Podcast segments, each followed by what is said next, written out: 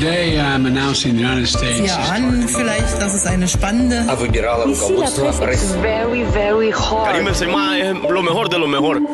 La revue de presse internationale sur Europe 1. Nous irons ce matin en Angleterre et au Brésil. Première étape, l'Algérie. Bonjour Nour Chahine. Bonjour. À la une chez vous ce matin. La visite de Jean-Yves Le Drian à Alger, une visite surprise qui fait la une de plusieurs journaux. Le chef de la diplomatie française a été reçu par le président algérien, mentionne en titre le soir d'Algérie. Cette visite de travail en pleine période électorale en France s'inscrit dans un contexte de tension entre l'Algérie et la France, ainsi que de crise internationale et régionale, indique le journal. Le site d'information d'IA rappelle pour sa part que Jean-Yves Le Drian s'est déjà rendu à Alger le 8 décembre dernier.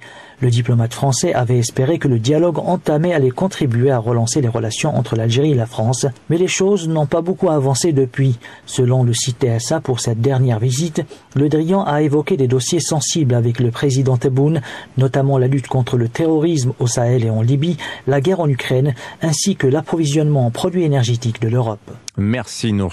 Direction Londres maintenant. Bonjour Laure von Rumbeck. Bonjour. À la une au Royaume-Uni ce matin. Je vous parle ce matin de cette annonce faite hier par Boris Johnson. Dès maintenant, des migrants arrivés illégalement au Royaume-Uni recevront un aller simple pour le Rwanda, titre la BBC.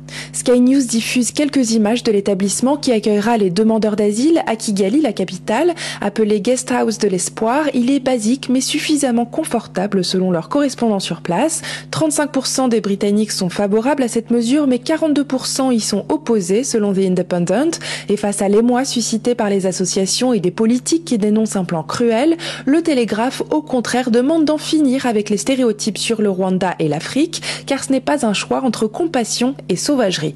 Enfin, le Financial Times s'intéresse au coût de l'opération. 1 milliard 700 millions d'euros selon les spéculations.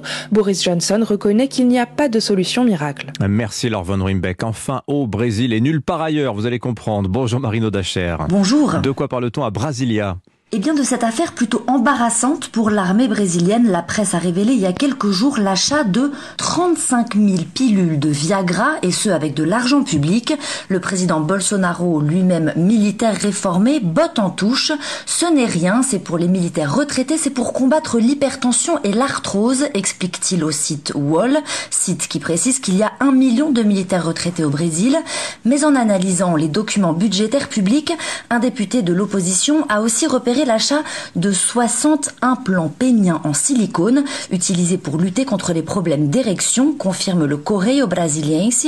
Alors l'armée se défend dans la presse via des communiqués, mais le député qui a lancé l'alerte rappelle dans les colonnes de l'Estado de São Paulo que beaucoup de médicaments manquent dans les dispensaires publics et que les Brésiliens méritent une explication. Merci Marino Dacher. À suivre